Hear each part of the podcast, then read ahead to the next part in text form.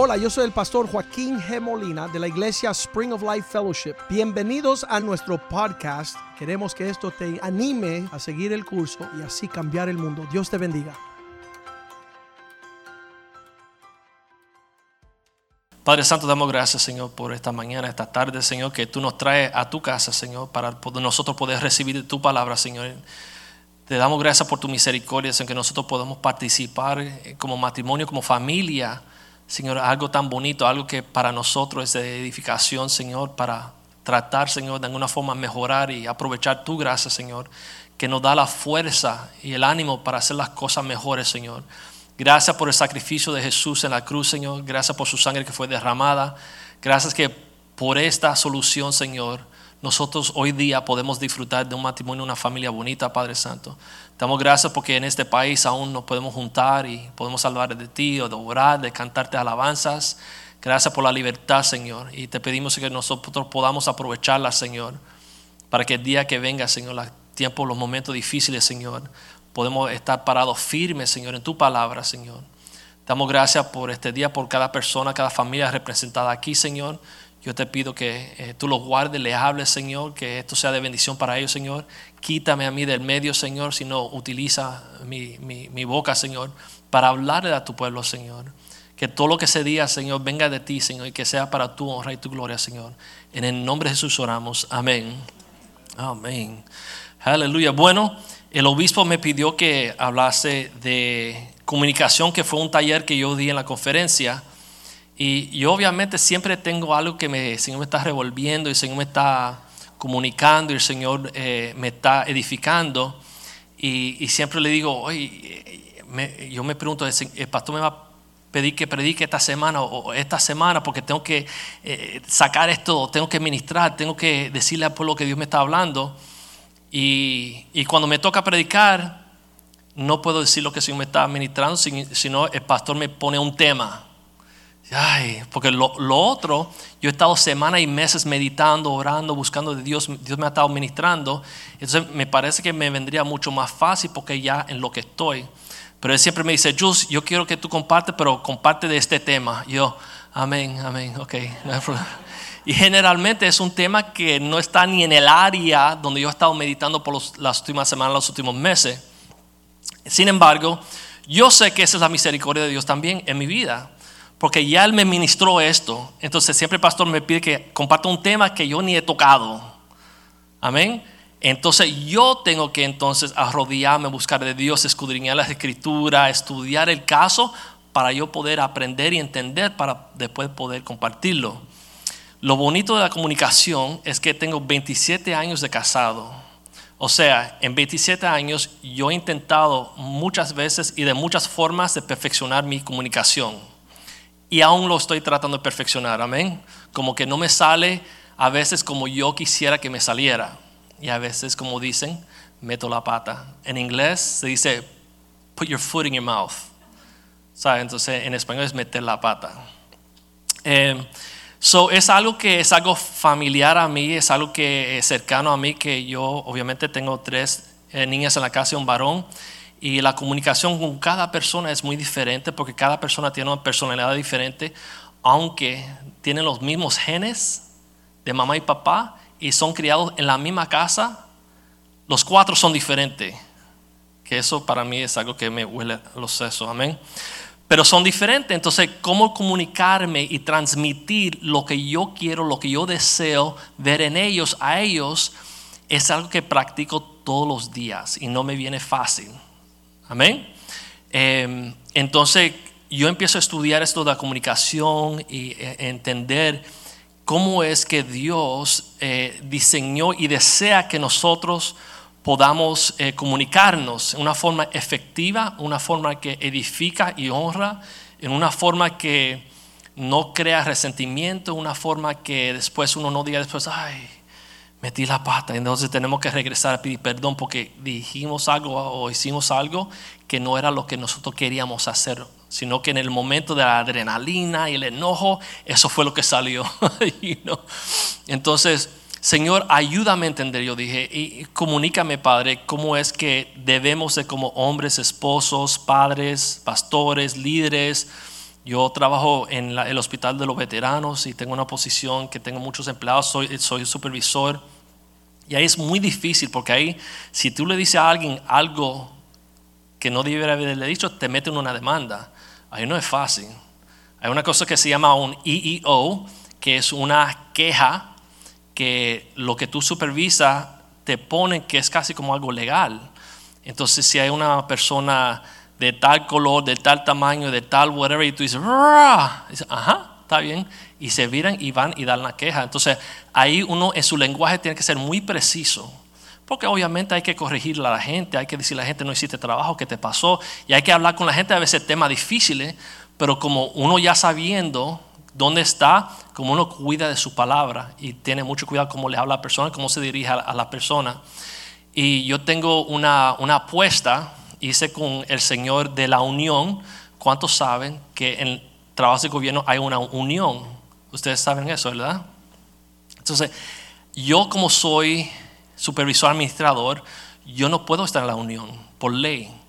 Entonces, yo soy técnicamente lo que viene siendo como el enemigo de la unión. Amén. Como el que quiere abusar de la gente. Y no lo soy. Pero, anyways, pero con el jefe de la unión, nosotros hicimos una apuesta. Porque dice, aquí a todo el mundo le meten un EEO, una queja, porque abusó, whatever. Y dije, bueno, mira, yo hablando en fe, ¿verdad? Y dije, bueno, mira, a mí no me va a meter un... Y dice, bueno, vamos a apostar un dólar. Bueno, vamos a apostar un dólar, tú verás. Y él tiene muchos años en eso. Y tengo 10 años ahí con veteranos y no me han metido ni un EEO. Ni uno, por la gloria de Dios. y no, y, yo he votado gente. O sea, yo, que es raro, en, posición de gobierno no se vota la gente, pero la conversación, Dios me da sabiduría para decirlo de cierta forma y hablar con la persona y como yo lo estoy ayudando porque si tú sigues así las cosas van peor después el board de la medicina se tienen que enterar y después se te complica porque entonces después afuera no puedes conseguir otro trabajo y yo le explico la cosa y hablamos y ellos ay gracias doctor Molina no hay problema y se van y me da un abrazo cuando se van y no, y realmente yo estoy para ellos, obviamente, para ayudar y bendecirlos, pero si no se acoplan, no se acoplan, no se acoplan, entonces ellos siguiendo ahí es un, un martirio para ellos y para mí. Entonces tenemos, tenemos esa conversación y ellos se van, gracias a Dios. Pero aún así, yo tengo que realmente hacer un esfuerzo y practicar todos los días lo que es la comunicación, porque es, es algo, como dice, estoy todavía en training. Pero en escudriñar y estudiar este tema, eh, inmediatamente Dios me trajo a la mente que es algo interesante que hasta aún en el momento que nosotros estamos en el vientre de nuestras madres, eh, ahí empiezan a, desarrollarse lo que son los sentidos de, la audición. Y, y se dice que babies en el vientre de la madre ya pueden escuchar lo que está pasando afuera. Y es tan así que ellos se familiarizan y empiezan a conocer la voz de la mamá y empiezan a conocer la voz del papá y de la gente con quien la madre interactúa durante el embarazo. Tanto es así que cuando el baby nace y ya está en los brazos de la mamá y oye la voz de la mamá, como se tranquiliza. Es como algo apacible, algo de seguridad, algo que le da confianza al baby y descansa. Sin embargo, si oye la voz de un extraño, como se, se molesta, uno lo ve en el rostro, empieza a quizás llorar o a molestarse. Entonces se sabe ya la ciencia ha probado que la audición empieza a desarrollarse, a aprenderse desde el vientre de la madre. Y todos los sentidos empiezan a desarrollarse y a madurar desde el vientre. Y cuando el baby nace, lo primero que hace el baby es tratar de abrir los ojos, ¿sí? ¿Verdad? Si ya la audición está entrenando, entonces empieza a abrir los ojos, ve los colores, los rostros, eh, diferentes cosas y empiezan a aprender y madurar esa área de su cerebro. Tanto así que se dice que el, el ser humano, entre toda la creación, el ser humano, eh, desde baby es un experto leyendo los rostros de las personas. Ellos saben la diferencia, y hay como no sé cuántas diferencias, entre un rostro enojado, un rostro ansioso, un rostro cansado, un rostro alegre. Los babies reaccionan desde muy pequeños a esas cosas. Y tanto así que cuando los niños son pequeños ya empiezan a caminar y se caen y se da un golpe, yo y Claudia intentamos un truco que cuando se cae ese algo, obviamente un padre se impresiona y un padre ay, quiere, se asusta, pero entonces en vez de reaccionar así, nosotros dijimos, bueno, vamos not make a big deal que no sea algo como importa, sigue, no hay problema. Entonces el baby como nos mira y ve, ah, it's not a big deal, no es algo importante, no es algo serio, o así corriendo, siguen corriendo, ni lloran. Pero si el padre o la madre reacciona, ah, el baby lo mira y dice, hay algo está mal y se ponen a llorar y se quebrantan y sufren y lloran y todo ¿sabes? un problema para poder sacarlo de eso porque ya te vio el rostro y tu impresión el rostro dio la impresión que algo muy mal estaba sucediendo. Entonces, los babies ya empiezan a aprender los rostros de las diferentes personas. Ellos saben quién es quién, quién es abuelo, quién es abuela, quién es mamá, quién es papá. Y todo esto sucede antes de que hablan ellos aún no han aprendido a hablar. Entonces ya con el tiempo, ya que esos eh, sistemas se están desarrollando y madurando, es mucho después que ellos aprenden a hablar. Y es como que Dios dijera, mira, esto de hablar es algo bien serio. Esa lengua de ustedes, ese órgano pequeño de la lengua, es algo serio. Entonces vamos a dejar eso por último, pero primero vamos a desarrollar estos otros sentidos antes que tú puedas hablar. Entonces cuando el baby empieza a hablar, es muy lento, va aprendiendo el lenguaje muy lentamente y poquito a poquito ellos van aprendiendo y se van desarrollando, pero toma muchos años antes que ellos puedan expresarse con sus palabras. Es como Dios sabiendo y diciendo y tratando de enviarnos un mensaje que esa lengua es mejor dejarla para después. Procede con mucha caución, pero, ¿sabe? Vamos a seguir adelante. Y en, Santiago, el capítulo 3, versículo 4 al 8, dice, mira también las naves, aunque tan grandes y llevadas de impetuosos vientos, son gobernadas por un pequeño timón, que es que la lengua, por donde el que las gobierna quiere, o sea, la lleve por donde sea, esa cosa pequeña en, estas naves, estos, eh, estos barcos grandes, eh, es la que maneja, empuja el, barco donde uno quiera, versículo 5. Así también la lengua es un miembro pequeño, muy pequeño, pero se jacta en grandes cosas. He aquí cuán grande vos que encienda un pequeño fuego. Eh, en la Biblia dice eso en varios versículos, en Proverbios lo repite varias veces, que la lengua es un órgano muy, muy pequeño, pero que puede eh, tener consecuencias severas, consecuencias grandes. Hasta dice que el hombre que puede controlar su lengua es, sería un hombre, es un hombre perfecto, porque es un órgano eh, eh, peligroso, poderoso. Y yo personalmente lo he experimentado y hay veces que yo quiero expresar algo, tengo algo en mi corazón que quiero decir y, trato de decirlo y, y, digo algo mal dicho o, o la respuesta no es la que yo esperaba, entonces eso causa a mí una reacción que me saca del hilo que, de lo que yo quería decir y después digo dos tres cosas que después me arrepiento. Digo, wow, hubiera hablado mejor, hubiera dicho las cosas mejor. Ahora esta ofensa, esta cosa que es irritable, ya se me quitó el apetito, se me quitó todo, estoy fastidiado. Y entonces el Señor me pone en el corazón pedir perdón, disculparme. Y cuando regreso a disculparme, pedir perdón, hago un intento genuino, sincero, quiero pedir perdón, quiero arreglar las cosas, pero otra vez la respuesta no es lo que yo esperaba. Entonces, queriendo pedir perdón, vuelvo y meto la pata. Y otra vez estoy, eh, en inglés dice, in the doghouse, estoy durmiendo afuera con el perro. Entonces, eh, es una frustración porque realmente a nosotros no nos, no nos enseña a hablar. La gente no, es cállate, cállate. Así fue en mi casa. Cuando uno quería decir algo y como que no salía bien porque uno ya como niño, como joven, tiene menos vocabulario y quiere, y, como no sale bien, dice, cállate, cállate, vete para tu cuarto. Eso no puede responder. Em, era casi una, en nuestra cultura, era como una falta de respeto tú responderle a tu papá. ¿Por qué? Me hacía las preguntas y yo iba a responder las preguntas y ¡guácata! El cocotazo, pero yo no te pregunté nada. I'm like, you did. sí, me preguntaste. You know? Entonces, nuestra cultura, eh, los, hombres en nuestra cultura no toleran una respuesta, porque no nos enseñaron, es vete por aquí cállate la boca, no te quiero escuchar, ¿verdad? Entonces se, fomentan unas actitudes, unas costumbres bien feas, pero no nos enseñan a hablar, no nos enseñan a comunicarnos. Entonces nosotros crecemos, y está hablando con los pastores de atrás, que el curso natural de un evento, una confrontación, donde ya el vocabulario no resulta en nada positivo, el problema no se resuelve con hablar, ¿qué es lo próximo que tiene que pasar? Un piñazo, la violencia, Sí, porque ese es el curso natural de cualquier tipo de eh, negociación. O sea, ahora estamos hablando con Rusia, para que Rusia se esté quieto. Y en el hablar, dice eh, diplomacia, si eso no funciona, alguien tiene que tirar una bomba. Porque la ofensa sigue y el problema sigue. Entonces viene piñazo. Entonces muchas veces la violencia viene por falta de vocabulario. Y a nosotros no nos enseñaron a hablar. Y como nosotros nos criamos, tampoco desarrollamos mucho vocabulario.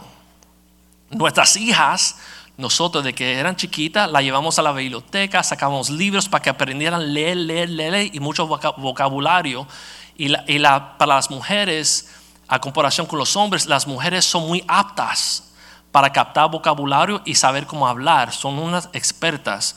Que yo tengo tres eh, niñas y un varón y cuando estamos sentados en la mesa, el varón trataba de decir algo y antes que terminara, porque le faltaba como las niñas, y le iban adelante. Y el varón decía, baja la cabeza como...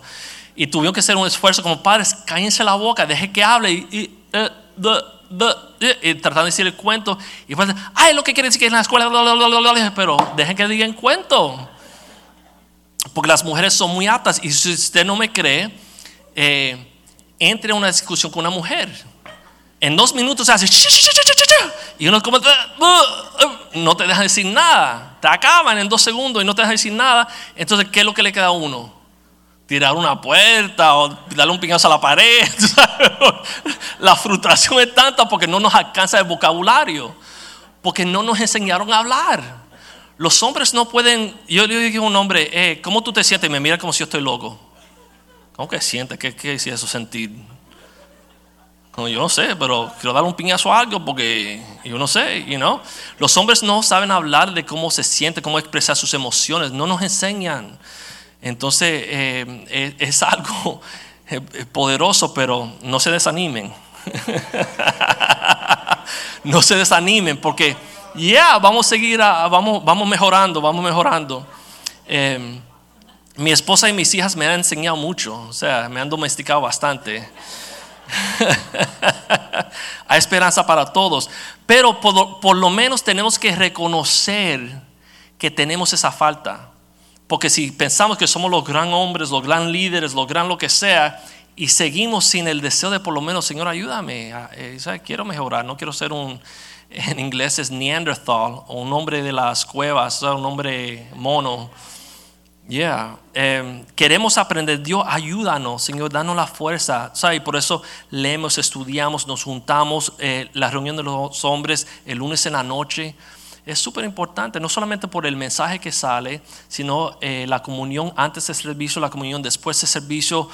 Los hombres empiezan a como que me dice, wow, ese tipo está más adelante que yo en esto, déjame mejorar en eso, wow, ese está bien atrasado, déjame ayudarlo. Y nosotros mutuamente como trabajamos unos para llegar a ser mejores hombres, mejores esposos, mejores padres. Entonces, el que, que no tiene ni el sentir ni el, conocimiento que está quedando corto, está mal, no tiene por qué sentirse que tiene que mejorar. Entonces, realmente el problema es que nunca, nunca, nunca disfrutan de su matrimonio nunca, nunca, nunca disfrutan de su relación con sus hijos.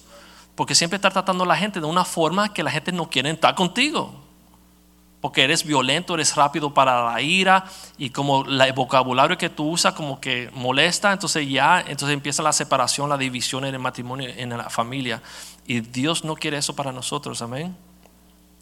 Entonces yo dije, Señor, entonces, ¿cómo es que se hace esto? ¿Cómo se comunica? ¿Cómo yo me puedo parar delante de la iglesia y en vez de hablar psiquiatría y psicología y toda esta tontería, yo puedo hablar algo de tu palabra que realmente es lo que nosotros podemos llevar a casa y practicar? ¿Cómo es que debemos de comunicarnos? Y fue una pregunta genuina, ¿cómo es eh, eh, el proceso de comunicarse?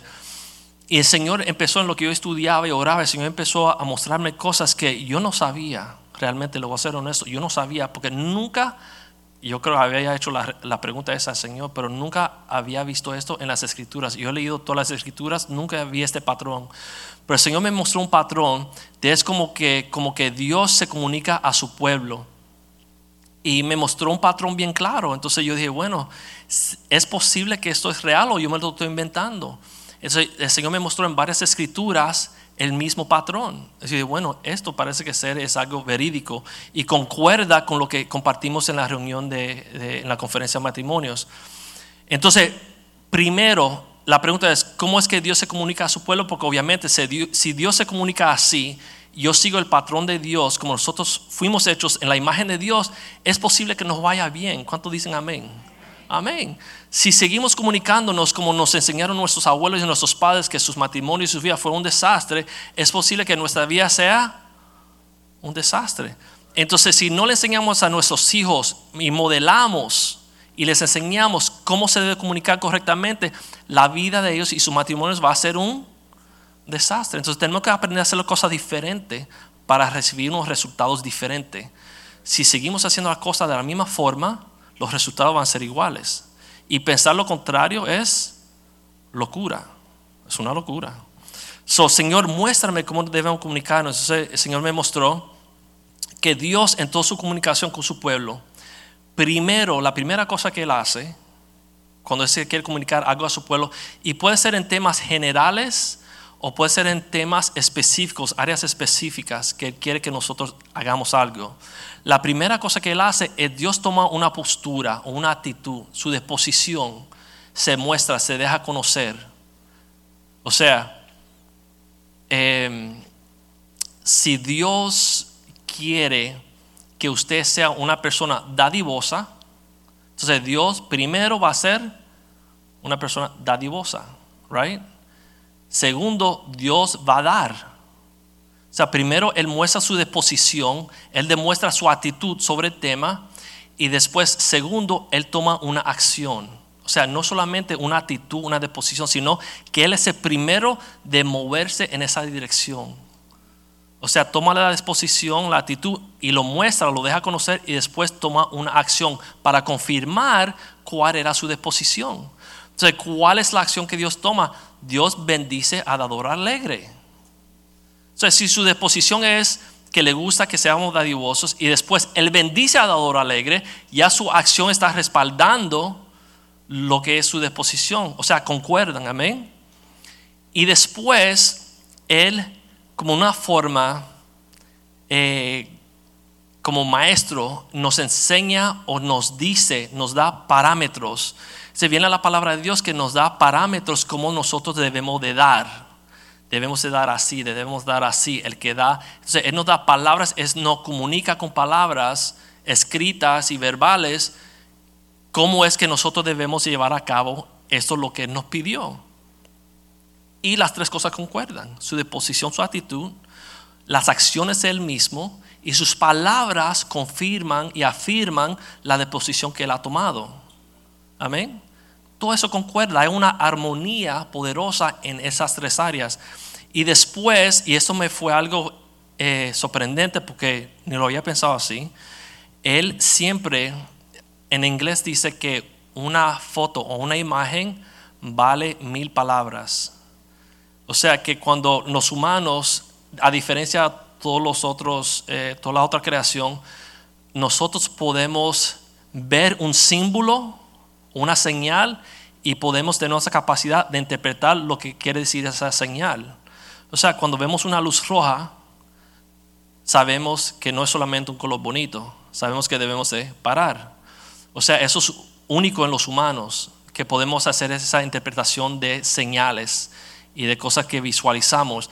Entonces, Dios sabiendo eso, como Él nos creó, Él siempre nos da una imagen, una visualización para nosotros poder decir, wow, eso significa que Dios gusta el dador alegre y que bendice al dador alegre. Y esa es la señal. ¿Cuál es la señal de dador alegre?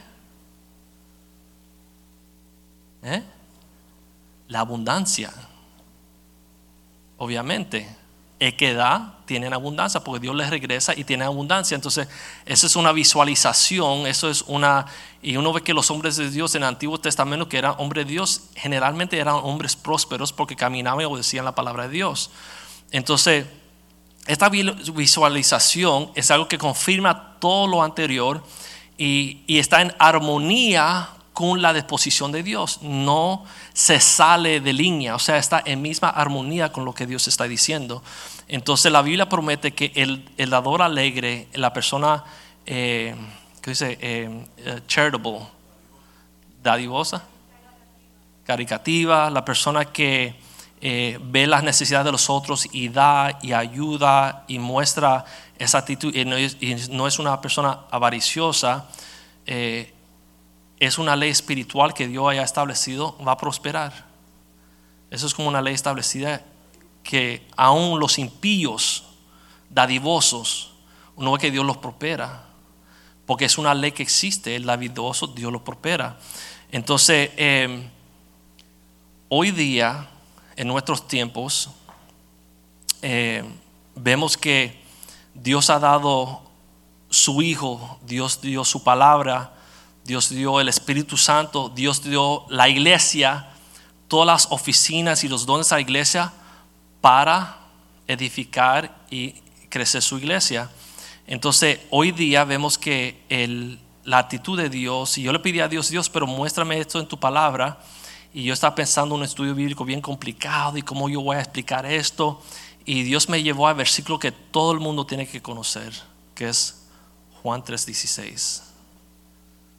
Juan 3:16 se ve en todos los juegos de fútbol americano, hasta los juegos de soccer, hasta los juegos de baloncesto, siempre hay alguien con el letrero que dice Juan 3:16. Amén. Y Dios me mostró en ese versículo exactamente esta, este patrón que Él me, me estaba enseñando. Dice, porque de tal manera amó Dios al mundo, ahí está su disposición.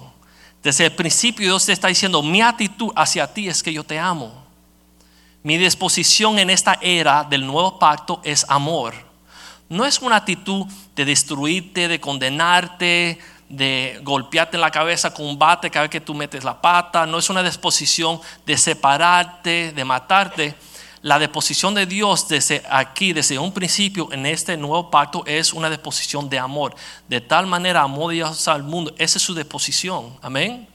Entonces vamos a ver si esa disposición de Dios lo lleva a moverse, como yo dije, tomar acción en esa dirección. Amén. Se dice el próximo, eh, eh, la próxima frase dice, que dio, que ha dado a su Hijo unigénito, esa es la acción. O sea, no solamente su disposición fue una de amor, sino que Él tomó un paso y tomó una acción que fue algo importante porque fue su Hijo unigénito para que muriera por usted y por mí antes que usted conociera a Dios, antes que usted se diera cuenta que había un Dios y quería buscar de Dios, cuando usted aún estaba perdido y estaba acabando, ya Dios dio su Hijo unigénito. Porque la disposición de Dios en este nuevo pacto es una de amor, de rescatar. Esa es su disposición. Entonces Él toma la acción de dar a su Hijo. Entonces dice aquí, para que todo que crea en Él no se pierda. Ahí viene la palabra, la explicación, los parámetros que Él está poniendo. O sea, la deposición después de la acción, entonces ahora pone los parámetros, él explica. Entonces dice más adelante en el versículo 17, porque no envió Dios a su Hijo al mundo para condenar al mundo, sino que el mundo sea salvo por él. Versículo 18. El que crea no se condena, no se ha condenado, pero el que no crea ya ha sido condenado. O sea, usted está en un camino de destrucción porque usted vive su vida, está viviendo mal y está en un camino a la destrucción. Dios toma una disposición de amar, Él te ama. Toma una acción, manda a su hijo para morir por ti, para que tú puedas ahora escoger salir de ese camino de destrucción y ponerte en el camino de bendición. O sea, esa es la salvación. La salvación es que tú andabas perdido, sin intervención ninguna, sin nadie mete la mano, tú estás perdido, estás en destrucción pero Dios sí tomó una acción y mandó a su Hijo para que ustedes ahora crean en Él y no sea condenado, porque no ha creído en el nombre de un genito Dios. Eh, es condenado, es lo que está diciendo este versículo. O sea, ahí está poniendo los parámetros del Señor. Entonces, yo sé que a veces a, a mí mismo, eh, por ejemplo, uno especialmente recién cristiano, mete la pata un montón de veces, hasta el diablo viene y dice, tú eres un hipócrita, tú eres un mentiroso, ¿cómo tú te paras en esa iglesia? ¿Cómo tú llegas a la iglesia? Tú eres un mentiroso, eres un hipócrita. El diablo eh, le encanta acusarnos y atacarnos, pero Dios, la deposición de Dios es una de amor, entonces ahora no es la era ni la época del juicio de Dios. Entonces, lo que uno le puede decir al diablo, el diablo, tú tienes razón, yo soy un idiota, soy un estúpido, soy un whatever, pero gracias a la misericordia de Dios, estamos en una era que yo puedo ser rescatado y salvado, aunque yo soy un pecador. Entonces, esa es la deposición de Dios en esta, en esta, en esta era. Dios nos está comunicando que no está agresivo, que no quiere condenar, que no quiere eh, destruir, sino que está aceptando, quiere, tiene una actitud de reconciliar, de rescatar no solamente a ti, pero tu familia, tus familiares, eh, tus amistades. Esa es la actitud de Dios y esa actitud se extiende no solamente para los cristianos. yo sé que eso es cómico decir, ¿verdad? Porque nosotros creemos, esto es de nosotros, es para mí, para mí, para mí. Tú sabes, me lo llevo para mi casa. O sea, esta deposición de Dios es para, ¿qué dice ahí? Juan 3:16, para todo el mundo. O sea, la gente en Medio Oriente, o sea, la gente en el Occidente, o sea, hasta para los musulmanes, hasta para los judíos, hasta los hindúes ¿Todo el mundo? Sí, todo el mundo. La deposición de Dios es una de rescatar a la gente de su camino de destrucción y meterlo en un camino donde pueden abundar y prosperar. Amén. Entonces es para todo el mundo que crea en el nombre de Cristo. Entonces, está su, su disposición, la acción que toma, las palabras que Él comparte para confirmar y afirmar y poner parámetros. Pero entonces la cuarta parte la señal, o sea, la visualización que Dios nos dejó, ¿qué es? ¿Cuál es la visualización, el símbolo que Dios nos dejó para nosotros recordarnos de su disposición de amor, acordarnos de la acción que tomó? ¿Cuál es? Yeah, right. Yo pensé eso también. Yo pensé la cruz porque yo me crío obviamente católico que todo desde el catecismo, desde muy pequeño, tengo la cruz adelante con Jesús en la cruz muriéndose. Y yo me creo con esa imagen, pero cuando yo le respondí al Señor, la señal es la cruz. Dios me dice, no, eso de los romanos, eso fue hecho para torturar y matar y acabar con la gente, whatever, whatever. La señal, la visualización es la sangre de Cristo, la sangre roja de Cristo es el, símbolo, la señal, la visualización que Dios nos dejó. Inclusive es así que Él desde el Antiguo Testamento, Él empezó a recordar de todas esas cosas. Él le dijo a los judíos, pongan la sangre sobre las puertas para que cuando el ángel de muerte pase, no destruya a nadie ahí, sino pase a la próxima casa que no tiene la sangre. O sea, la sangre de Cristo desde el Antiguo Testamento, Dios nos está diciendo, esa es la señal de su salvación, esa es la señal de la deposición de Dios que Él nos ama, que no quiere salvar, es la sangre de Cristo. Inclusive en 1 Corintios 11, 23 al 26, en esos versículos que nosotros compartimos siempre cuando hablamos de compartir la, la, Santa Cena, dice, porque yo recibí del Señor lo que también eso enseñado, que el Señor Jesús la noche que fue entregado tomó pan. Versículo 24 y habiendo dado gracias, lo partió y dijo, tomad, comer, este es mi cuerpo que por vosotros es partido, hacer esto en memoria de mí. Versículo 25. Asimismo tomó también la copa después de haber cenado diciendo, esta copa es el nuevo pacto en mi sangre, hacer esto todas las veces que la bebieres en memoria de mí. O sea, el símbolo, la, el, poder entender lo, lo que Dios hizo por nosotros es algo que debemos de hacer memoria de eso y estos son los símbolos, la señal de la visualización es su cuerpo partido y la sangre, la sangre roja de Cristo que dice la Biblia que aunque nuestros pecados sean rojos como la escarlata, Él lo hará blanco como la nieve. Y es el perdón de Dios, la deposición de Dios en esta era, esta era, la era del nuevo pacto, que es puertas abiertas para todo aquel que quiera creer. Dice Pablo en Romanos 8, dice, por lo tanto, ya no hay condenación para aquellos que están en Cristo Jesús.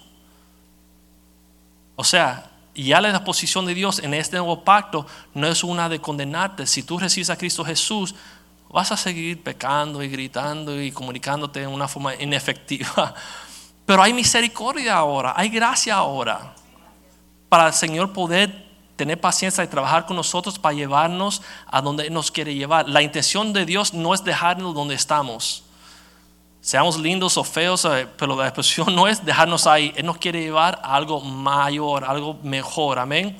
Y tenemos que mejorar. Y tenemos que hacer las cosas mejor. Y por eso estamos aquí. Amén.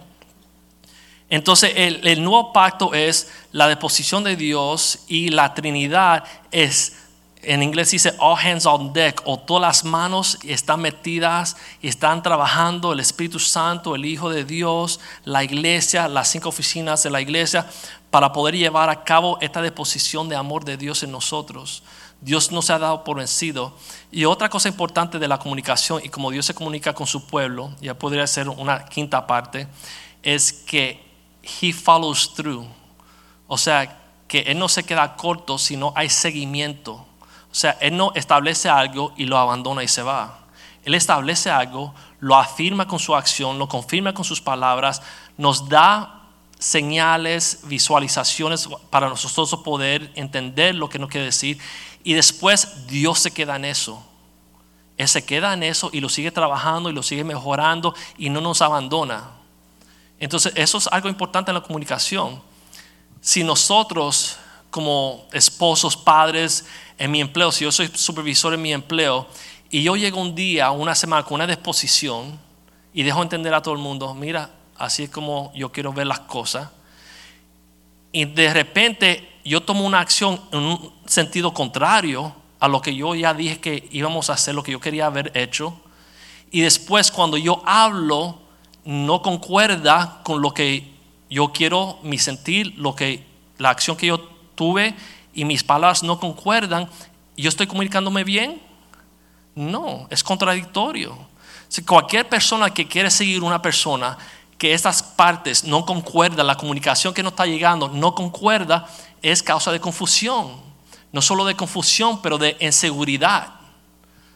Entonces los niños se crían en un lugar donde el padre hace una cosa, dice otra cosa, de deposición de la madre otra cosa, dice otra cosa, y sus visualizaciones en el hogar, los símbolos que celebran en ese hogar, no concuerdan con lo que están diciendo.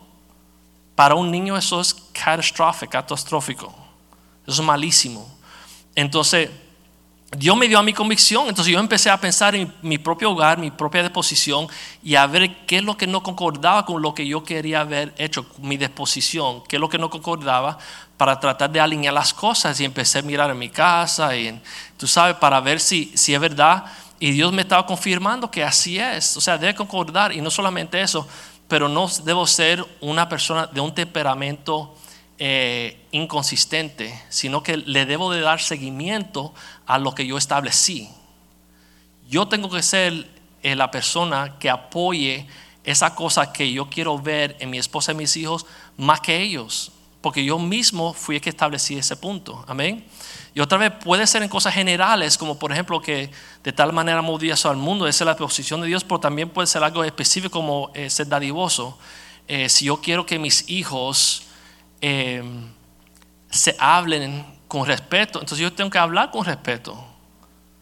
Entonces, mi disposición cuando se hablan con falta de respeto, ¿cuál va a ser? Mi disposición va a ser mala, o sea, no le va a ir bien a ellos. Mi disposición cuando ellos hablan bien va a ser una disposición en favor a ellos. Mis acciones que ellos ven van a concordar con lo que yo quiero ver, o sea, yo voy a hablar respetuosamente mis palabras que yo comparto, lo que yo le enseño deben ser cosas que apoyen lo que yo estoy tratando que yo comunicarme con ellos. Entonces, todo lo que sucede en mi casa, todo el simbolismo, las visualizaciones, las películas, los libros, mis amigos, la gente con quien yo ando, tiene que ser gente que se alinean a lo que yo quiero ver en mis hijos.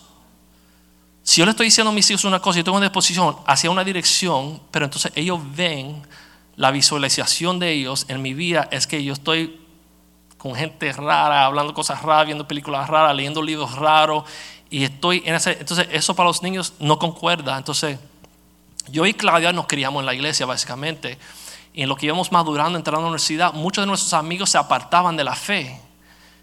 Hasta hijos de pastores se apartaban de la fe. Y yo siempre me preguntaba, ¿cómo es eso? Y yo no entendía, porque yo viví suficiente en un hogar no cristiano que yo conocía lo feo que era eso. Yo no quería eso. Entonces, como estos niños cristianos, hijos de pastores, se apartan, lo que les espera es lo que yo tenía.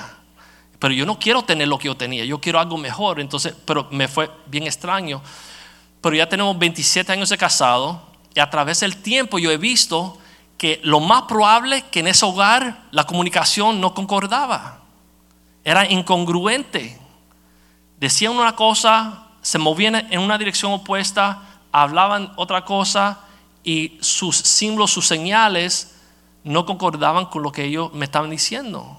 Por ejemplo, algo muy común, eh, nosotros cuando nos convertimos, mi padre era cristiano, me metieron en una escuela cristiana, yo empecé a escuchar la palabra de Dios, ellos también, pero teníamos un, un mueble en el comedor que estaba llena, llena, llena, llena, llena, llena, llena de botellas de licor, rum, vodka, todos los licores habido y por haber, porque mi papá como médico siempre en los hospitales en eso entonces le mandaban cestas con los mejores vinos, los mejores tragos, él los colectaba y nadie realmente en la casa bebía, solo ponía en, en el mueble ese. En la escuela cristiana me enseñaron las consecuencias, los resultados del abuso del alcohol y cómo destruía familias y todo eso. Entonces, en mi cabeza, pero cómo nosotros podemos ser cristianos y tener un mueble lleno de alcohol, a mí no me hacía sentido. Me confundía en esa edad. Entonces, un día yo llego de la escuela y agarro todas las botellas sin hablarle a papi y a mami y empiezo a echarlas por la por la cocina, por el sink de la cocina, botarla, botarla, botarla, todas carísimas, black label, red label, o sea, todos, todos los alcoholes carísimos, todos los vinos carísimos. Y cuando llega mami y papi a la casa, ellos ven eso y se quedan como, bueno, ¿qué van a hacer? Somos cristianos, no me puede hacer nada, you know. Pero era una forma bien eh, bien sencilla de yo en mi mente de, de joven cómo yo entender que las cosas tenían que concordar. Cómo nosotros vamos a hablar de Cristo y decir Cristo, pero tenemos algo en la casa que puede ser la destrucción de todos nosotros en un momento dado. Y lo que papi y mami no sabían, ellos no sabían, que nosotros le metíamos mano al alcohol. Ya, nosotros cogíamos la botella y, uh, malísimo, pero tú sabes, nosotros jugábamos con, la, con el, cuando teníamos amigos, bebíamos whatever, un poquito, no mucho, y después la llenábamos con agua y la volvíamos a poner. Ellos no sabían eso, pero yo sabía eso. So, eh, yo eliminé ese problema de, nuestro hogar. So, eh, no, para decir eso es que se escudriñen y piensen en ustedes si lo que ustedes están diciendo quieren ver en sus hijos y en sus familias concuerda con lo que usted está haciendo, con sus acciones. Porque la comunicación no es solamente son palabras. En inglés dice, do as I say, not as I do. Haz como yo digo, no hagas lo que yo hago. You know, es una incongruencia que especialmente a los niños, a los jóvenes, le truena la cabeza. You know, obviamente uno llega a una edad, 18, 19, 20 años, que uno es grandecito y uno no le puede echar la culpa a los padres. No, porque tú dijiste que tú eres cristiano y decía esto y decía lo otro, por esto yo estoy carriado. no, papo, ya se te acabó la época de niño. Ahora tú tienes que tomar responsabilidad delante de Dios, tú tienes que hacer decisiones buenas y dejar de echarle la culpa a los padres, right? Pero sin embargo, como, como, padre, yo no le voy a poner ese tropiezo a mis hijos, a mis hijas. You yo quiero realmente ponerle camino más fácil posible porque ya las cosas están difíciles en el mundo. Amén. So, yo no quiero aportar para que sea difícil para ellos conocer y, y seguir a Cristo. Amén. So, la postura que usted toma en su hogar debe ser consistente con las acciones y las palabras que usted usa. Amén. En Mateo capítulo 23, no lo vamos a leer, pero Dios me sigue confirmando con sus escrituras que es así la cosa, porque en Mateo, eh, capítulo 23 de Mateo, Jesús mismo confronta a los fariseos, a los religiosos. Y básicamente lo que él le dice en ese capítulo 23 es, mira, lo que ustedes dicen, lo que ustedes hacen, cómo ustedes se visten, los símbolos que ustedes usan y sus acciones no concuerdan, son unos hipócritas. Todo el capítulo 23, él está reprendiendo a los fariseos básicamente diciéndole su comunicación con el pueblo no concuerda, son unos, hipócritas. Y al final del capítulo él le dice, tanto así que si el pueblo le sigue a ustedes, en vez de llegar a Dios, se van directamente al infierno, porque su comunicación no concuerda. Y es un capítulo impresionante, hasta le dice eh, caja blanqueada, eh, tumbas blanqueadas lleno de huesos de hombres muertos, víboras. Le hizo unas palabras fuertes que Jesús nunca le habló a nadie así. Pero a estos fariseos, porque no concordaba su comunicación con el pueblo, no concordaba a Jesús, eso para él eso era lo último. Entonces acabó con los fariseos. Entonces, em, yo sé, y, para mí otra vez, estoy diciendo que es, es para mí me trae eh, convicción tratar de ser, eh, alinearme más con mi comunicación a mis hijos, a mi esposa, a mis amigos, a la gente con quien yo trabajo. no ser una persona de doble sentido, de doble mente, sino que mis palabras y mis acciones concuerden con mi postura, mi actitud. Y que también mi actitud, si está mala y fuera de lugar, yo quiero alinearla con realmente lo que yo deseo en mi corazón ver, tú sabes, y no tomar en balde que si, por ejemplo, la gente dice, eh, bueno, es que está teniendo un día malo. A veces no nos podemos dar el lujo de tener un día malo porque afecta a otros. O sea, si yo tengo un día pésimo en el trabajo, no me puedo dar el lujo solamente porque tuve un día pésimo en el trabajo de llegar a casa con una disposición fea. Y darle pata al perro y gritarle a mi esposa y reprender a mis hijos y, you know, porque tuve un día feo en el trabajo. O sea, obviamente mi corazón es amar a mi esposa, mi corazón es amar a mis hijos y el perrito, ¿sabes? Obviamente esa es mi disposición. Entonces, ¿y por qué en vez de de eh, poner mis acciones que concuerden con mi postura fe, porque no arreglo mi postura antes de entrar por la puerta y, arreglo, y me recuerdo que estas son la gente que me aman, que me quieren, estos son mi apoyo, estos son todo para mí. Déjame alinear mi postura para que cuando entro por la puerta, eso es lo que yo comunico, eso es lo que yo transmito. Antes de hablar una palabra, cuando usted entra por su puerta, ya usted está comunicando qué es lo que usted se siente. Ya está comunicando. Entonces, las esposas son muy buenas porque ellas de un momento ya, oh, oh, este viene atravesado. Ellas saben. Y dependiendo de la postura, actitud que ella tiene, eso puede ser guerra o ella puede ser sabia. Y niños, vamos al cuarto, niños, vamos al parque, vamos a dejar a tu papá un rato. You know? En inglés dice que el hombre se tiene que meter en la cueva y desahogarse y después sale y es un hombre más feliz. Pero yo no tengo cueva en mi casa. So. Entonces, you know, eh, arreglar su postura, su actitud antes de entrar por la puerta. Entonces, cuando usted entre, tome acciones, apoyando su postura, que usted ama a su esposa. el hombre sabio primero llega a la cocina y dice, mi amor, ¿quiere que te ayude en algo? Oye, mi amor, no te preocupes, yo me llevo los hijos para el parque para que la mujer descanse, porque está con los hijos arriba todo el día. Right? El hombre sabio empieza a tomar acciones en favor de su disposición, que es amor a su esposa. Entonces, los hombres tenemos que hablar, tenemos que comunicarnos también con palabras. Mi amor, te amo, mi amor, estás tan linda, mi amor, fuiste fenomenal, mi amor.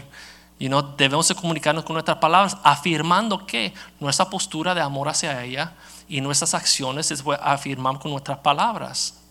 Y entonces eso empieza a hacer sentido a la esposa y a los hijos. Entonces es una casa donde ya se está comunicando efectivamente y hay paz y tranquilidad y no inseguridad y caos. Amén tenemos que concordar. Entonces, em, para cerrar, nosotros compartimos eh, unas áreas de comunicación, unas áreas prácticas que yo digo que usted, si usted eh, se escucha esto en su comunicación, debe de tomar una pausa, un tiempo y echarse para atrás y tratar de arreglar las cosas, porque son cosas que si nosotros no intervenimos y arreglamos, pueden impactar nuestro matrimonio, nuestra relación con nuestros hijos y nuestra relación aún en el trabajo. Amén. Pueden ser algo impactante y son cosas que a veces no son, por ejemplo, todo el mundo sabe que una mala palabra es una mala palabra, eso es obvio, ¿ok? Pero a veces hay formas de hablar que no son malas palabras, pero son cosas manipulativas, eh, eh, cosas exageradas, eh, que a veces trae como una toxina al matrimonio, porque la comunicación está, en vez de edificando y honrando, está minimizando y está matando. Amén. Una de esas áreas es el sarcasmo. Sarcasmo es algo bien sutil y a veces eh, sale como si fuera humor o algo simpático, pero de un lado puede ser simpático, pero hacia el otro lado es ridiculizar eso. Y bular, bular es como burla. una palabra dicha, una frase dicha en sarcasmo, es algo que está como diciendo, como tú no entiendes, tú no eres tan inteligente como yo, tú eres como así, sí, sí, dale, dale, vete, vete, dale. Pero Dios nunca nos habla así. Dios es sí, es sí y no es no. Y aunque Dios es súper inteligente, súper por encima de lo que nosotros podemos entender, Dios siempre se baja y nos habla de una forma que nosotros podemos entender. Él nunca se burla, nunca exagera. Él nunca toma tus problemas y lo eh, desprecia, como, ah, eso no es nada, tú lo que tienes que, whatever, y lo tira por el piso. Él toma lo que nosotros decimos y le da peso. Y Él nos trata de una forma como que no lo tiene que hacer, como dijo David, y porque tú estás prestándome atención, porque tú me miras, porque tú cuidas de mí. Como no hace sentido un Dios tan grande que se baje para poder entenderme a mí, eso no hace sentido.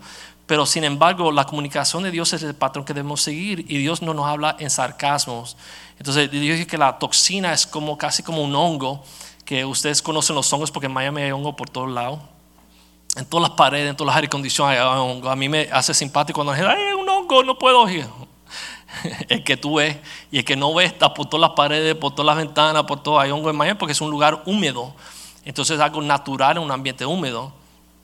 Pero hay hongos que son tan tóxicos que aunque tú no los veas, uno empieza a enfermarse y el sarcasmo es así. El sarcasmo, aunque tú no lo notes, aunque tú no lo veas y creas, bueno, es, eh, eh, uno lo dijo en humor para hacer como un chiste, pero es como un hongo y uno empieza a enfermarse, el matrimonio empieza a decaer, los hijos empiezan a hablar así, usar ese mismo tipo de estilo de comunicación y entre ellos, entre mis hijas y mi hijo, empiezan a hablarse de una forma bien fea que realmente mi disposición en mi hogar es que nadie se hable así. Por ejemplo, esa es mi actitud. Eso para mí es horrible y feísimo. Y la única vez que yo he amenazado a mis hijos es cuando ellos se hablan así. Cuando el más grande a la más chiquita le dice, bueno, porque tú... Y le dice como una falta de respeto, como tirándole una pullita, como faltándole respeto y, eh, tomándolo en chiste. Y uno ve que el más joven como se pone rojo y se enoja, whatever yo le digo a la grande, mi acción para respaldar mi disposición es, mis palabras son, si tú vuelves a hablarle así a tu hermana, te voy a dar una patada tan dura que vas a caer en Texas. Yo nunca le hablo a mis hijos así, nunca. Entonces ellos me miran como que, wow, esto debe ser algo importante, porque si papi se puso así, entonces esto tiene que ser algo grave, para que ellos entiendan desde muy pequeño que eso no lo vamos a permitir. Porque entre ellos se pone la cosa fea, se falta respeto y cuando viene a ver empiezan los golpes y todo ese lío que yo nunca he querido. Y en los matrimonios es un hongo que acaba con los matrimonios y después de años es lo mismo, la tontería, el chiste y escúcheme la palabra, pero lo cubanos dicen el pujo, right? Like el, la gracia, ya uno ni se tolera. Ni te quiero ver en la cara, ni, ni quiero estar contigo porque todo lo que se habla, todo lo que se comunica es como una pesadez. Y ese es el sarcasmo. Amén. El número dos es el chisme. Yo dije en el, servicio anterior y quizás un poco fuerte que el chisme es como la, pornografía del hablar. Cuando uno es chismoso, uno como deriva de eso como un sentido enfermizo de, contentura, que, que, está hablando mal de una persona, destruyéndolos, porque para uno es como uno como elevarse, right? Entonces cuando yo voy a alguien no, porque tú puedes creer a esta persona y estamos orando para que Dios le ayude a hacer más, y empieza el chisme, you know, lo que el sentido que uno siente es casi alguien que participa de la pornografía, es como un sentido enfermizo, un placer que está fuera de lugar. Y, acaba no solamente con la familia, con las instituciones en inglés, eh, el ejército, el, el Navy, dice eh, labios o boca o lengua suelta destruye barcos o naves. O sea que en cualquier institución que uno está, si uno permite chisme, si yo soy supervisor y alguien viene, tú puedes creer que fulanito, bla, bla, bla, espérate, siéntate un segundo, fulanito, ven acá. Y yo paro eso en seco. Y la gente, pero tú no quieres saber, porque si tú haces eso, no, no, yo no quiero saber. Yo no quiero saber, yo no quiero chisme. Lo que Dios me muestre, lo que Dios me da discernimiento, yo lidio con eso. Pero no necesito que alguien me venga y, esté tirando a la otra persona you know, por el piso. Porque no es saludable, no es saludable. Es una cosa eh, perversa, completamente perverso. Tanto así que el, el, nombre diablos viene de la palabra griega, diablos, diablos, que lo que quiere decir es alguien que está defamando, un calumniador. Están calumniando contra otra persona, están, están defamando una persona. Esa es la palabra diablos, es de donde viene. Entonces, el diablo es un calumniador, es un chismoso. El diablo viene a ponerte cosas a ti en la cabeza, en la oreja, para destruir a tu hermano, a tu hermana. Y eso sucede entre familias, sucede en la iglesia, lamentablemente, sucede en todo lugar. Entonces, nosotros cuando oímos chisme, hablando mal de alguien, nosotros tenemos que mira, es mejor errar en no escuchar y no meterte que pensar, bueno, hay una posibilidad, quizás yo puedo orar por ellos, quizás puedo hacer algo para ayudarlos. No, el chisme lo tiene que parar en seco, porque es una costumbre feísima. En un matrimonio acaba con los matrimonios. Em, yo no le doy a nadie chismes de mi esposa, porque no me, si yo tengo un problema con mi esposa, vamos juntos a los pastores, vamos a, a alguien que nosotros tenemos como un líder y nos sentamos y cuadramos todo está sobre la mesa, aquí es lo que hay, qué es lo que tenemos que hacer. Yo me siento así, él se siente así, no estamos de acuerdo que dónde, cómo debemos proceder. Pero ir a alguien y decirle, no, porque tú puedes creer, mi esposa es una sangre pesada porque me dijo y no me dijo, y tú puedes creer que después de 20 años de cristiana, bla, bla, bla, bla, bla, bla. ¿Quién está ganando en esa situación? No mi esposa, ni yo, el único que está ganando es el diablo. Y lo que está trayendo es separación, amargura, resentimiento. Y el propósito del diablo es acabar con el matrimonio. Y el chisme es una forma poderosa, un, arma que él usa, especialmente en la iglesia. Amén. Entonces, en 1 eh, Corintios 6, 9 a 10, tú que no soy yo, pero aquí dice, ¿No sabéis que los injustos no heredarán el reino de Dios? No erréis ni los fornicarios, ni los adúlteros, ni los adúlteros, ni los idólatras, ni los afeminados, ni los que echan con varones, versículo 10, ni los ladrones, ni los ávaros, ni los borrachos, ni los maldicientes, ni los estafadores heredarán el reino de Dios. Y en la versión amplificada, una de las palabras que se usa para los maldicientes no solamente son malas palabras, son palabras que se usan para defamar a otros, son calumniadores, en inglés es slander, gente que hablan mal o hablan feo de otras personas. No debemos participar de eso y Dios lo pone aquí junto con los adúlteros, los fornicarios, whatever, es algo feo, you know? entonces debemos de eh, buscar de Dios y, y quitar eso de nuestro vocabulario, amén. Y nada, o sea, eh, Claudio me lo hace a mí, o sea, Claudio me da parones todo el tiempo. Si yo voy a hacer algo, digo algo que está fuera, hey, no, no, no, pero mi amor, ¿cómo tú me vas a pensar, cómo tú me vas a hablar así? Como yo soy el hombre de la casa, ¿cómo tú me... Y yo, yo la ataco a ella porque me sentí como, dice, mi orgullo como fue, o sea, me dolió como ella, pero ella tenía razón. Entonces en vez de ay, mi amor, tú tienes razón, déjame cambiar. Yo, como a veces quiero levantarme contra ella, pero eh, no hay nada malo si su cónyuge empieza por un camino esto y usted dice, hey, tiempo. Vamos mejor no hablar de eso ahora. Vamos mejor hablar de esto y, y, y, pararlo seco porque es una toxina en el matrimonio que acaba con los matrimonios. Amén. Número tres, acusaciones. Otro nombre del diablo es eh, el, el, calumniador o el acusador de los hermanos en Apocalipsis 12.10. Apocalipsis 12.10 dice que el diablo está día y noche, día y noche, 24 horas al día, acusando, dice aquí, acusador, acusando a nuestros hermanos. Entonces, si nosotros nos podemos, nos ponemos en una forma en contra de nuestro cónyuge o en contra de nuestros hermanos, nosotros nos estamos parando junto con el diablo y estamos acusando. ¿Por qué? Quizás porque hay un malentendido y nosotros inmediatamente, en vez de darle el beneficio de la duda a nuestro cónyuge, a nuestro hermano, nosotros pensamos, lo hizo por hacerme mal. O sea, nosotros empezamos a pensar que los motivos de la persona eran para hacernos nosotros daño. Antes de saber nada, en vez de ir a, nuestro cónyuge, a nuestro hermano, hey, mira, eh, esto esto y esto pasó, ¿cómo pasó eso? Yo no entiendo porque si, bueno, mi amor, es que imagínate que los hijos me llamaron, entonces la escuela me dijo, entonces, bueno, por eso no pude y por eso quedé, quedé mal. Ah, mi amor, bueno, la próxima vez llámame para ayudarte, llámame para tratar de apoyarte, para trabajar juntos, para resolver problemas. Pero si uno llega automáticamente que esta persona es vaga, es un descarado, porque me lo hizo antes y me lo hizo otra vez. Y hay como un historial de eventos que te hacen a ti pensar que lo que él hizo, lo que pasó, fue algo de mala intención. Entonces ahí es donde viene la acusación, el ataque.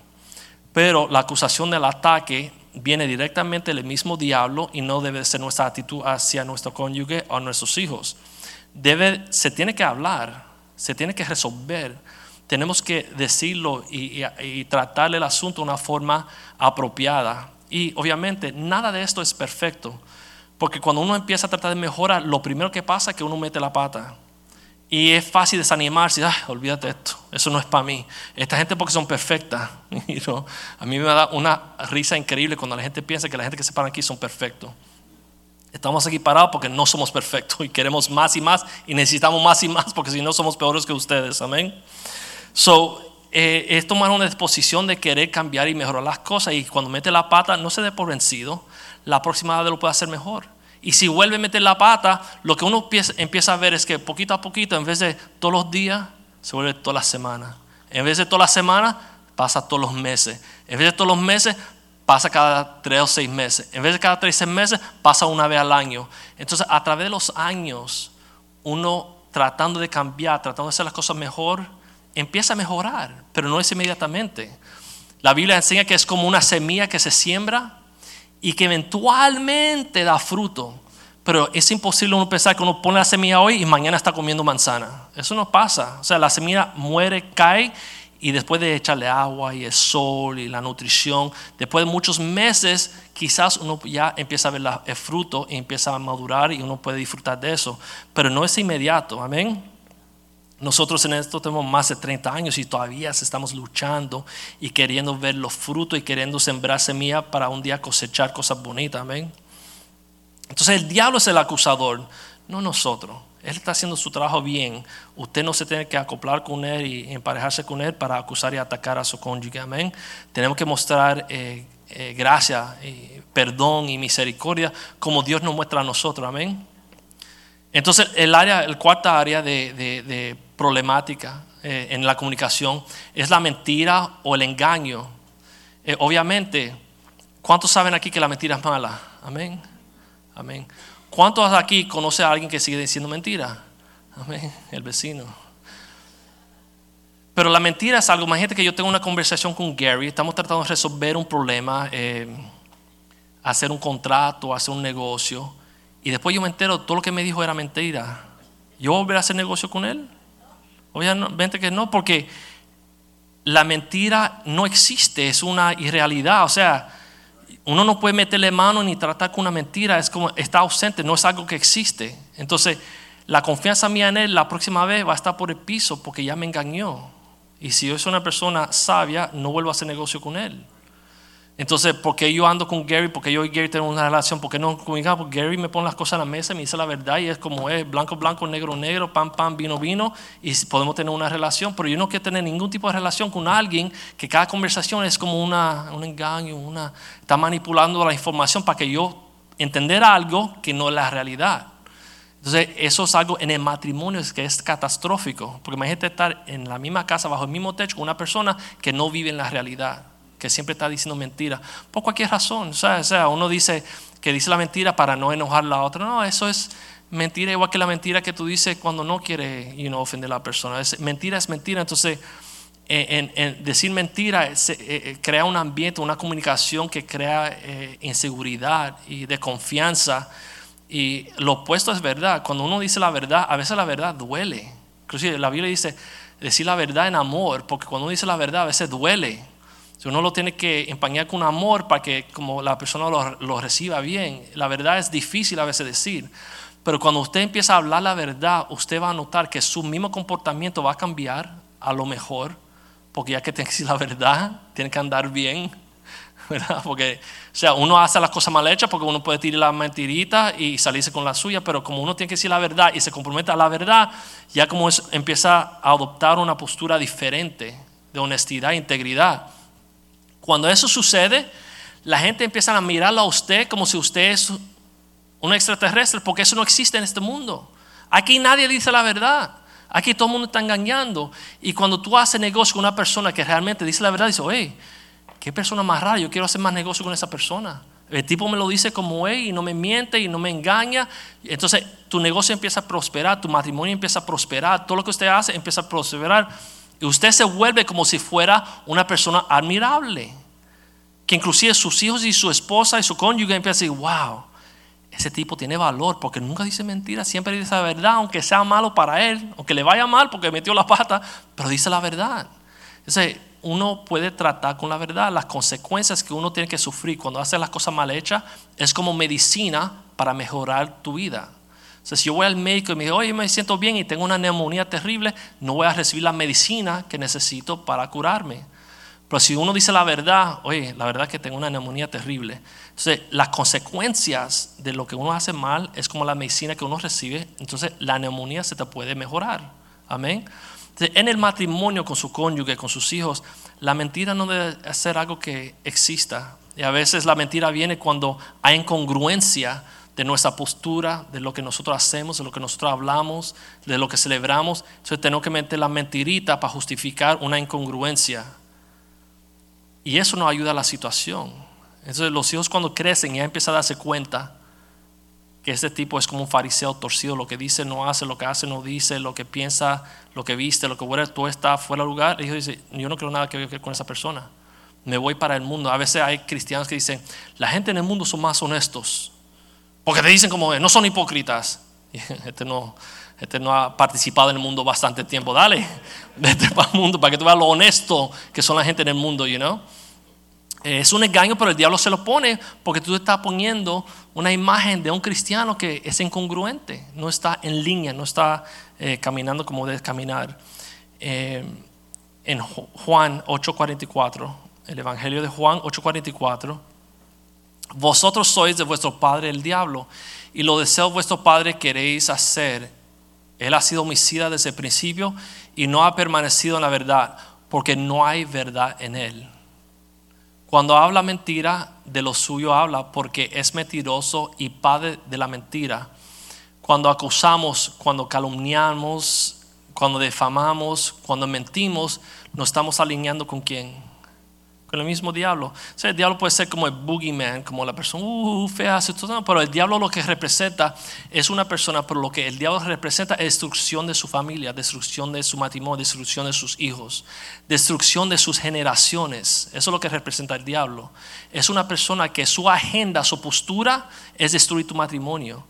Y él está tomando acciones todos los días para destruir su matrimonio. O sea, cuando tú te alineas con él y tú te paras a su lado y empiezas a acusar, a chismear y a atacar a tu cónyuge, you know, tú estás logrando el objetivo del mismo diablo. ¿Y quién gana ahí? El único que gana es el diablo. Joaquín me dijo eso una vez cuando yo tuve una peleita con Claudia.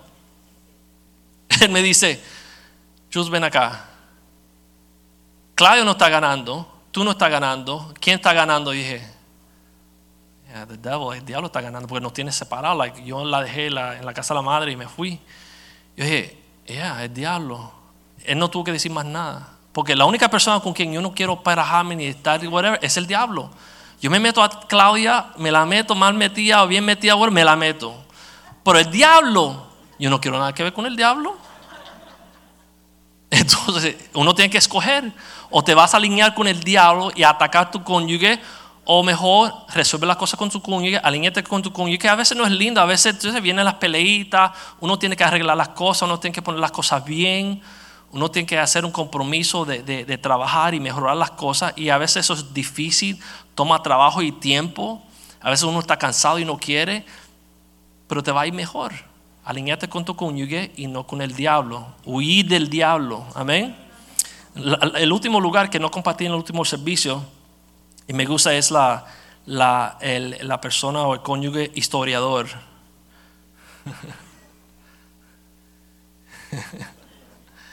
no de Abraham Lincoln en Washington y José Martí, you el historiador que se acuerde de todo lo que tú hiciste en el pasado, you know? I mean, wow, qué habilidad, qué talento. Y uno no se olvida nada, nada, nada, lo sabe todo detallado, la fecha, el tiempo, la hora, los nombres de todo el mundo envuelto. You know, y, realmente el, eh, dice la Biblia que cada mañana es nueva con el Señor. Wow. O sea, Dios que sí sabe y tiene los récords oficiales, Él dice, olvídate de eso. Mañana por la mañana tú eres el santico más santo que ha existido. ¿Por qué? Por Jesús, la obra de Jesús. Eso fue algo mayor, grande, e, e, importante. Eso, eso nos da a nosotros la oportunidad de cada mañana levantarnos con otra oportunidad de hacer las cosas bien. Dios nunca te recuerda del pasado. Él siempre él dice que Él coge tus pecados y lo tira tan lejos como el este del oeste o lo más profundo del mar. Él se olvida de eso. El historiador que está sentado al lado del trono y está acusando y atacando todo el día es el mismo diablo. Señor, pero no te olvides, mira, que él hizo, que él hizo, que hizo lo otro, whatever. Y ese no es trabajo del cónyuge, ni del padre, ni de la madre, ni de esposo, ni de esposa. El trabajo de nosotros es olvidarnos. Me encanta lo que dijo José y Ceci Medieros y también eh, José y Clara Rivera, que una cosa que dijeron dice, nosotros nunca, nunca, nunca hablamos del pasado lo que pasó, cuando pasó, con quién pasó, ni la fecha, ni la hora, nunca hablamos de eso. Porque sabemos que son como cizañas, son como cosas que vienen no para mejorar, ni para edificar, ni para honrar, sino para destruir. Son como, como para recordarte, oye, tú no eres tan santico como tú piensas. Yo me acuerdo que tú hiciste, y tú hiciste, y tú hiciste, y tú hiciste. Y dices, de verdad, yo soy un diablo. Y vuelve a hacer, you know. Entonces son cosas que para un matrimonio saludable tenemos que dejar el pasado atrás, aunque nos duela. O sea, sí duele, sí pesa y sí hay recordatorios. O sea, hay veces que hay como acciones y comportamientos que me parece un poquito como cuando tú estabas, como tú estás como rarito, como tú estás whatever.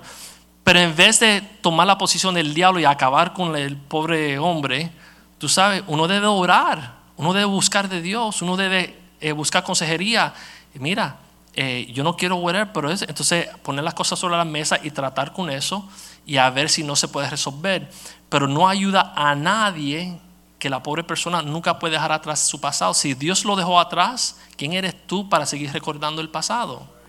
Es como está, está cruzando una línea que el diablo se aprovecha para destruir a tu cónyuge. Amén. Eh, aún con sus hijos, lo más feo para un padre es que el hijo cometa un error o o whatever. Entonces lidiamos con eso, pasa la disciplina, el susto, la pena, y está mejorando. Y ya cuando está levantando cabeza, sí, pero acuerda que tú, eso demoraliza al hijo, demoraliza a la hija, como eso es algo feo. Debemos, aunque sabemos que es posible que cometan el mismo error, whatever, debemos esperar que vuelvan a repetirlo, entonces tratamos con eso. Pero estar siempre paranoicos, pensando que, oh, porque tú lo hiciste, lo vas a volver a hacer, lo vas a volver a hacer eso es algo que ya usted está añadiendo otra cosa a su matrimonio, eso que realmente no necesita, es como una toxina, es algo enfermizo y, realmente tiene que ver más con la persona historiadora, historiador, que con la persona que está haciendo la cosa mal hecha. Porque son, obviamente, son traumas y dolores y heridas que tiene ahí que no han sido sanadas, entonces se lo quiere tirar al otro para uno sentirse mejor. Pero eh, el problema es que si usted ve eso en sus comunicaciones, debe cortarlo, dejarlo. Y vamos a ver cómo lo resolvemos. Vamos a buscar consejería, pero eso no debe estar en sus comunicaciones. Ya, debemos sacarlo. Amén. Entonces, al fin de cabo, realmente tenemos que hacer las cosas mejores. Yo tengo que hacer las cosas mejores para poder vivir mejor y disfrutar nuestro matrimonio y nuestras relaciones. Lo merecemos. ¿Por qué lo merecemos? No porque somos santicos, sino porque Dios pagó un precio. Dios pagó el precio. En Juan 10:10, 10, Él dice y repite y nos recuerda de su disposición. Él dice que el diablo viene sino para hurtar, matar y destruir. Pero yo he venido para que tengan vida y para que la tengan en abundancia. O sea, a otro nivel. Si yo he tenido pacientes cristianos que han venido donde mí. Dicen, no, doctor Molina, porque yo, y bla, bla, pero ven acá no solamente tú no estás viviendo una bendición, sino tu vida está mal, pero definitivamente no estás viviendo en abundancia. O sea, el llamado de cristiano no es vivir bien y cómodo, el llamado de cristiano es vivir en abundancia, más allá de lo que uno mismo puede lograr, porque Dios promete que su deseo es llevarnos ahí, su deposición en este nuevo pacto es llevarnos de destrucción y maldición a abundancia. A mí como me parece increíble que cuando la gente llega a la iglesia y sale en la destrucción y llegan a un nivel de comodidad y las cosas como más o menos se le van bien, se van. Yo estoy pensando, ellos se acostumbraron y se acomodaron ahí, pero lo que Dios tenía para ellos era otro nivel. Y no solamente para ellos, sino para sus hijos, para sus nietos y lo que viene de aquí a 10, 20, 30 años es algo increíble que Dios tenía preparado para ellos. Pero ellos con un poco de dinero, con la casa paga, con un poco de reconciliación en matrimonio, se van.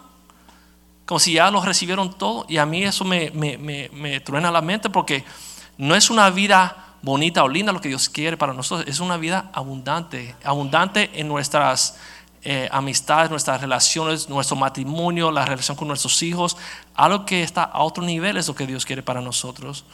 Pero tenemos que ser proactivos en escuchar y ver las cosas en nuestra comunicación que no están en línea, no son congruentes, eliminar esas cosas, mejorar esos lugares y cuando hablamos nos estamos hablando, si escuchan algo que se parece a un chisme, o una cosa, una acusación, o una cosa que sea eh, em, sarcasmo o, algo así, usted inmediatamente identifícalo y, deja de hacerlo. Y, usted ya, con su cónyuge, ¿qué más le da?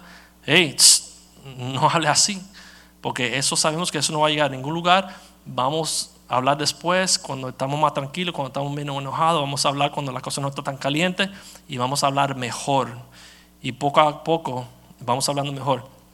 Muchas veces estos mensajes se comparten no necesariamente para los adultos y los mayores que ya están en sus caminos, acostumbrados, para ellos cambiar es, es a veces un poco más difícil, pero los matrimonios jóvenes, los jóvenes, los que aún son solteros y no casados, para que no cometan los mismos errores y cada generación va mejorando, amén y mis hijos hablan mucho mejor que yo, se comunican mucho más efectivo. Es como mi hija se va a casar el lunes. Y cuando ellos tienen una discusión, yo escucho cómo ellos se arreglan y digo, wow, otro nivel. No porque dije, después yo dije, y después se acordó, y después yo me di cuenta, y después nos pedimos perdón, y esto está bien. I'm like, wow.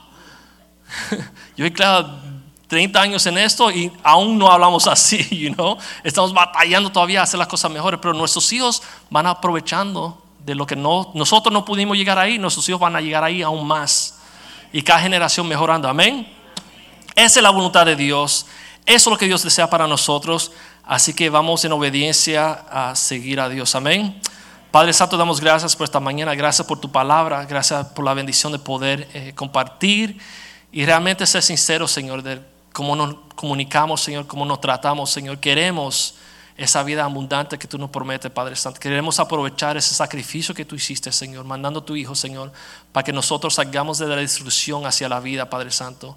Te pedimos, Señor, que tú nos ayudes. Danos gracias, Señor, para hacer aquellas cosas que tú nos has llamado a hacer, Señor, para poder disfrutar de nuestro matrimonio, de nuestras eh, relaciones, de nuestros hijos, Señor, de nuestros eh, trabajos, de nuestros empleos. Ayúdanos a ser ejemplos, Señor, y líderes en esta área de comunicación, Padre Santo, para darte a ti toda la gloria y toda la honra. En el nombre de Jesús oramos. Amén, amén, amén, amén. Lunes en la noche a las 8 hay grupo de hombres. Miércoles a las 9 de la mañana hay grupo de mujeres aquí en la iglesia. El jueves en la noche a las 8 hay grupo de oración. Hay que orar, el mundo está caliente, hay que orar. Amén. Y el viernes los niños y el sábado los jóvenes. Dios les bendiga.